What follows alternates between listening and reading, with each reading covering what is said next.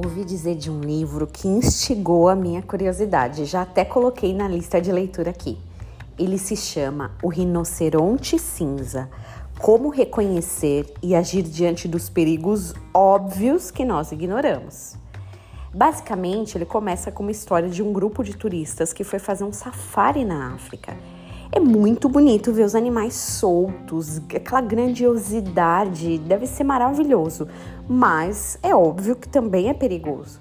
Por essa razão, antes dessas pessoas saírem para os passeios, eles recebem várias orientações e palestras de segurança.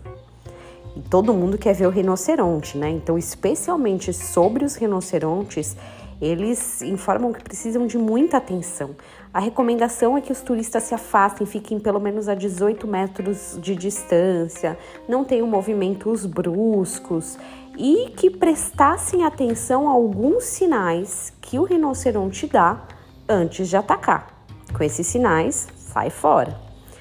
Os curiosos, esses turistas, acharam que estavam seguros. Se aproximaram mais do que o que era permitido negligenciaram os sinais que o rinoceronte deu no sentido de atacar.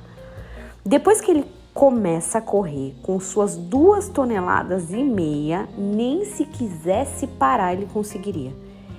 É, conclusão: três ou quatro turistas acabam morrendo de uma vez só. A gente aqui não está no meio da selva africana, mas ignoramos muitos perigos todos os dias. Quando se fala o celular dirigindo, quando se ultrapassa um farol vermelho, quando se decide provar uma comida de uma barraquinha de rua desconhecida, são perigos óbvios. Engraçado que o palestrante comentando desse livro fez um comentário muito bom. Ele falava assim: a gente enfrenta esses riscos contando que Deus não vai, não vai deixar acontecer nada. E não é que é verdade? A gente ignora sinais de muitos rinocerontes por aí e ainda coloca a culpa em Deus. A Bíblia nunca mandou enfrentar esses riscos óbvios e segurar na mão de Deus e ir. Pelo contrário, ele nos instruiu, ou ela nos instruiu a fugir da aparência do mal, conforme 1 Tessalonicenses 5,22. Você já ouviu muito isso por aí. Tem algumas coisas que já te disseram para ficar bem longe?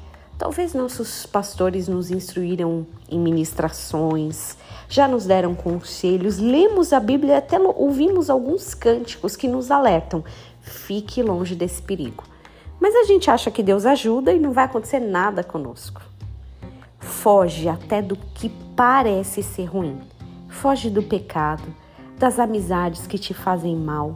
Foge, porque a hora que esse rinoceronte começar a correr, ele não consegue parar. Que você tenha um dia muito abençoado em nome de Jesus.